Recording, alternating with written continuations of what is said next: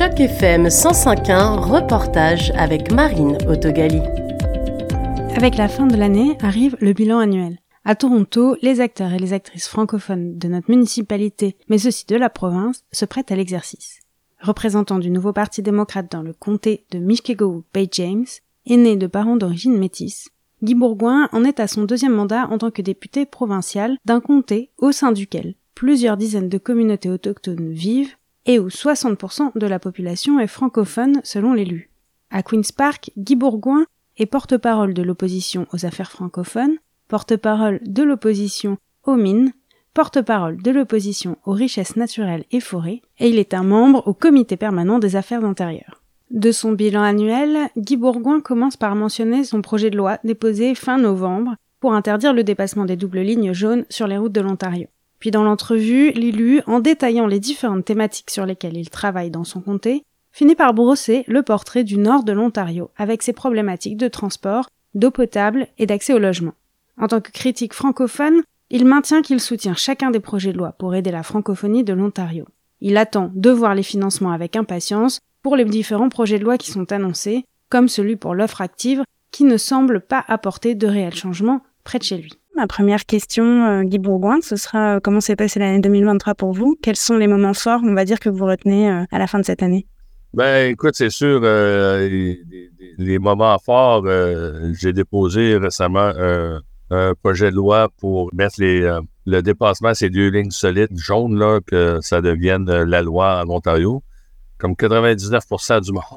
Tout le monde pensait que c'était déjà la loi, mais on s'est rendu compte avec la loi Chad qui est, Chad Bélanger, qui est, un de mes concitoyens, qu'il a, passé proche de, de mourir d'un accident où il y avait deux camions dépassés sur des lignes solides. Fait que euh, c'est pour ça que ça a venu. Puis ça a donné que je parlais aux, polices, à la police provinciale. Puis ils ont dit ici, de quoi tu peux faire, mais ça serait la loi. Puis j'ai eu la même réaction de tout le monde. J'ai dit, c'est pas de jouer la loi. Fait que, puis on est la seule province au Canada que, que c'est pas la loi. Ça, c'est sûr, c'était un moment fort, mais aussi, j'ai déposé un autre projet de loi pour l'entretien des routes parce que, vous savez, dans le Nord, moi, je représente mon comté, c'est euh, euh, un, un, comté qui, euh, qui, qui, qui, est sur le long de la route 11, qui est la transcanadienne, de la 17 et la 11. Mais j'avais mis aussi un autre projet de loi pour l'entretien des routes hivernales, qu'on sait classer comme les 400 puis les, comme la QEW, comme la Queen Elizabeth, que après huit heures d'une tempête de neige que ça s'est déblayé euh, au pavé, euh, le gouvernement a voté contre, mais avec la pression, parce que ça fait près de quatre ans que je travaillais sur ce, que je déposais ce projet de loi-là, euh, ils ont créé une nouvelle classification.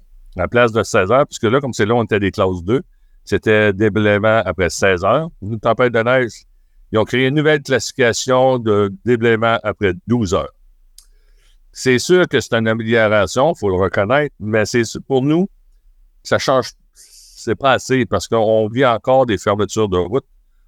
On voit du monde qui, euh, se remonte dans le champ à cause de la, route n'est pas bonne. Le monde, ils ont peur de voyager. Puis c'est ça que j'explique au monde, surtout le monde qui vit dans le sud de l'Ontario. Ils réalisent pas vous. Tu sais, ici, dans le sud, on a plusieurs artères qu'on peut prendre, on a plusieurs autoroutes qu'on peut prendre pour s'il y a un accident, mais tu, sais, tu peux euh, contourner. Mais chez nous, tu peux pas contourner, c'est la seule route. Ça, ça veut dire que euh, la, la transcanadienne ferme. Ça, ça veut dire qu'il y a un arrêt euh, de, de camion. Fait que c'est tout, euh, tout qui est relié à la route, c'est des gros dossiers pour nous, les, les, représentants du Nord. C'est une loi que vous avez déposée à quel moment? Et elle, elle, elle a émané surtout des retours des citoyens et de vos élus? Ou... C'est déposé, je ne me trompe pas, pense que c'était au mois de, octobre euh, en 2022. Je l'avais fait en 2018 aussi, mais quand on est été réélu, je l'ai déposé encore. Pourquoi? Juste avant l'hiver pour être capable de, plus d'emphase? Mais j'ai beaucoup de Premières Nations que je représente aussi. Tu sais, j'ai sept communautés autochtones, six d'eux autres sont, sont isolés. Fait que c'est sûr, j'ai des gros dossiers quand ça vient à les communautés autochtones. Euh, que ce soit euh, de l'eau potable. Tu sais, euh, il y a des il y a une communauté que quand, quand ils prennent leur douche, ils viennent des rougeurs. Fait qu'ils ne peuvent pas consommer, c'est en cause qu'il y a trop de chimiques dans leur eau, puis leur, le lac où ils prennent l'eau, ça mourir, fait qu'ils mettent beaucoup de, de chimiques dedans. faudrait qu'ils prennent l'eau de la rivière qui est, plus loin, euh, puis qu'ils l'emmènent. Tu sais, on a un gouvernement qui, qui, adresse pas ça parce que, pas dans mon comté, mais dans un comté, il y a une communauté, ça fait 30 ans, qui font bouillir l'eau. On a jamais vu ça ailleurs, dans l'Ontario, mais en Ontario, on a des conditions de, vie comme ça.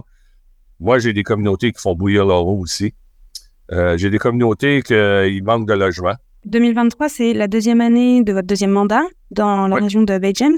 Est-ce que justement, il y, a des, il y a des lois que vous avez déposées, il y a des requêtes que vous avez faites qui ont pu, au cours de toutes ces années, enfin euh, prendre forme euh, pendant que vous êtes encore élu? J'ai déposé des motions pour les camionneurs et les assurances. Ça, ça l'a passé, mais ils n'ont rien fait avec.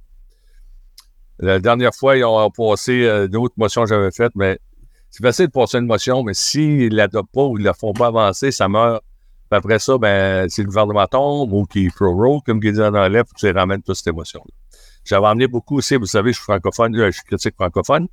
Fait que c'est sûr, j'avais emmené euh, beaucoup de, projets de loi pour adresser la situation des francophones, que ce soit la, guerre des épingles à chapeau, que ce soit des euh, d'autres projets de loi pour essayer de renforcer nos droits constitutionnels, mais ça, le gouvernement ne le supporte pas. En juin de, cette année, justement, il y a enfin eu l'adoption euh, de la loi sur les langues officielles, qui jusqu'à présent était encore juste le projet de loi C13.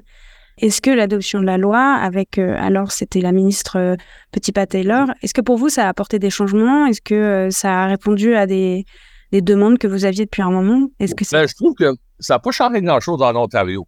Même la ministre, si tu te souviens, Mme Mulroney, euh, elle l'offre. C'était une grosse demande qu'on avait les francophones. Mais ils ont dit ça peut prendre jusqu'à trois ans. Pourquoi jusqu'à trois ans? Puis, mais on voit en Ontario, le, financement ne suit pas, comme les bottines ne suivent pas les babines. on dit en français, là, en bon français. On voit que le, gouvernement, ils ont dit on va donner l'offre actif, mais le financement n'est pas là pour être capable d'arriver dans trois ans, parce que je suis convaincu dans trois ans, on était dans la même situation. Parlez à n'importe quel organisme francophone, ils vont vous le dire exactement parce qu'on ne voit pas le financement. Puis là, on vient de voir avec le, Blue Ribbon encore une autre, une autre attaque sur, notre constitution, nos droits constitutionnels d'avoir euh, des études supérieures avec nos universités. Ça fait comme 75 ans qu'on vit euh, euh, l'université de Hurstville, qu'on survit et qu'on est capable de faire avancer. On demande un petit peu plus de financement. Puis là, ils disent qu'ils ne voient pas comment ils peuvent fournir, et survivre, que c'est l'UOS à Sudbury, la même chose.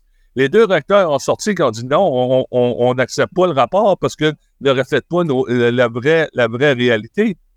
Donc le rapport, juste pour euh, en reparler un peu, c'est euh, ça a été commandité par la ministre. C'était commandé par la ministre euh, Dunlop. Et, et là, il y a eu un, paragraphe sur l'université francophone qui est sous votre juridiction, qui est Hearst. Et je voulais savoir justement, est-ce que vous avez pu parler avec le recteur Quelles ont été les discussions après? Est-ce que vous avez ben, répondu C'est sûr, que les recteurs sont, sont, sont pas contents. Ils disent que ça ne reflète pas exactement euh, la réalité. Euh, c'est sûr que pendant les fêtes, j'ai l'intention de, mettre une stratégie ensemble pour qu'on revienne en force sur ce dossier-là. Puis avec euh, l'Université de Sudbury, avec l'Université, on a besoin de notre réseau. C'est un droit constitutionnel.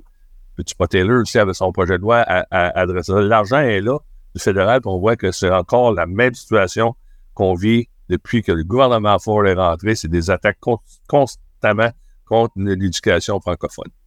On a un droit constitutionnel, OK? Puis on voit que, je vais vous donner un autre exemple.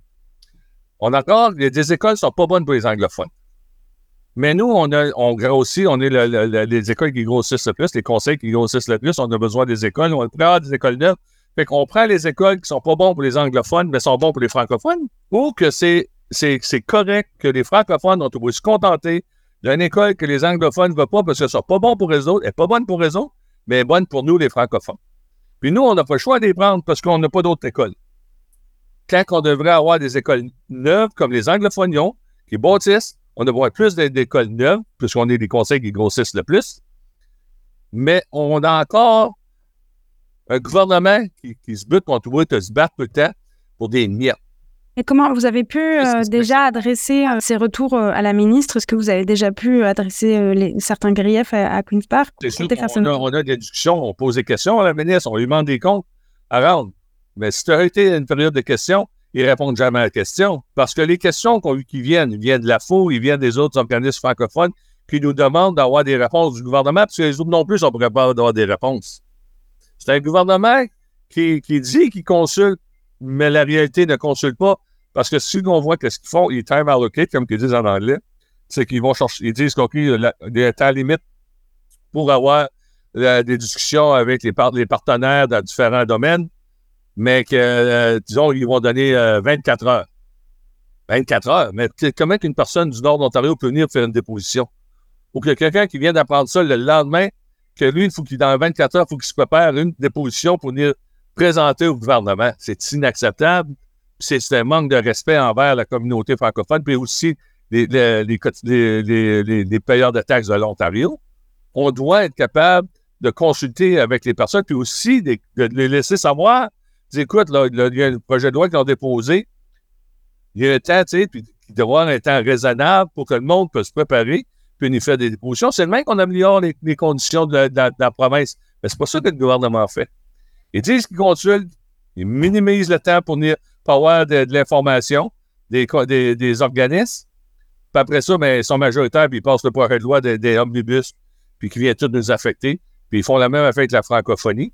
Fait que là, en Ontario, pour Canada, on prend du recul. On a un gouvernement qui se les bretelles, puis que mais le francophone, on perd du, euh, du terrain avec notre langue, notre culture. Parce qu'on n'a pas les services, on n'a pas l'argent, le financement, puis les écoles. On a des attaques chez nos universités. On a de notre université de Sudbury, qui fait partie du réseau, qui pourrait répondre aux besoins de manque d'infirmières, de, de, de manque de docteurs, de manque de tout francophone, que ça soit des carrières que ça voudra, on pourrait répondre aux besoins. Maintenant, on a un gouvernement qui s'acharne à nous, rabattre à toutes les fois. En octobre, le ministre de l'Immigration, Marc Muller, a quand même euh, donné des nouvelles cibles d'immigration.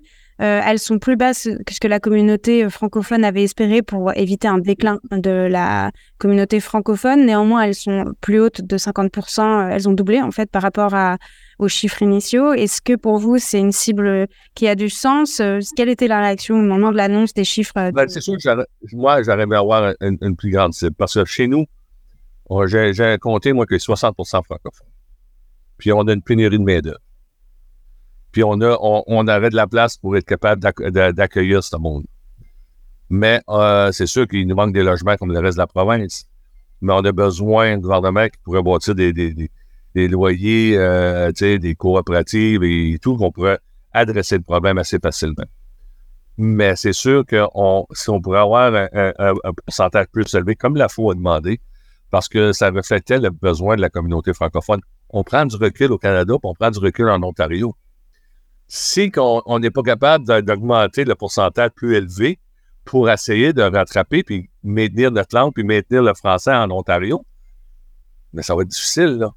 Pour vous, les chiffres à atteindre, ils doivent s'accompagner d'un programme euh, de soutien en éducation, en employabilité et en logement. Il n'y a que comme ça qu'on peut atteindre des chiffres euh, d'immigration francophone euh, comme annoncé par le... Et aussi, puis c'est d'avoir aussi, comme tu dis, comme on vient de parler, l'immigration qu'on emmène, mais qu'on les garde pas juste à Toronto, qu'on les fait venir dans les régions. Parce que les régions sont capables de servir, puis sont capables de se faire une bonne vie. Une maison que tu vas payer un million ici ou 900 000, tu vas payer 250 000, 200 000 en Ontario, en, Ontario, puis une maison qui a de la lue, qui sont capables d'avoir euh, euh, deux chambres, trois chambres, quatre chambres. Tu sais, je veux dire, puis qui vont être capables de, survivre assez bien avec des bons salaires, des bons bénéfices. tu sais, c'est la plupart des emplois, les mines qui, se développent dans le Nord. Tu sais, t'as Geraldton, t'as Chapelot, t'as Dubreuil, il y a deux mines, ils cherchent, ils cherchent, Cochrane qui est pas loin de chez nous. Euh, il y a d'autres mines qui sont, qui sont de se développer dans ma région aussi. Fait que c'est sûr qu'il y a l'attrait là. Mais, puis, ces communautés-là, ils sont beaucoup francophones. Fait que c'est pour ça qu'on aurait une chance d'attirer des francophones, mais on a tendance à les faire venir ici à l'Ontario, ben, parce que la porte d'entrée est Toronto.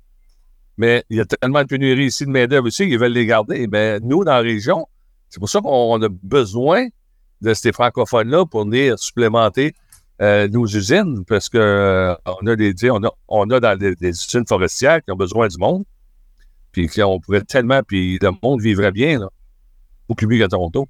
Merci beaucoup pour ce récap annuel. Oh, on est allé un peu plus loin que l'année et puis on a parlé un peu plus peut-être du gouvernement que, que des actions sur la francophonie. C'est bien beau, merci. Bonne fin de journée, au C'était un reportage de Marine Autogali dans le cadre d'initiatives journalisme local sur Choc FM 105.1.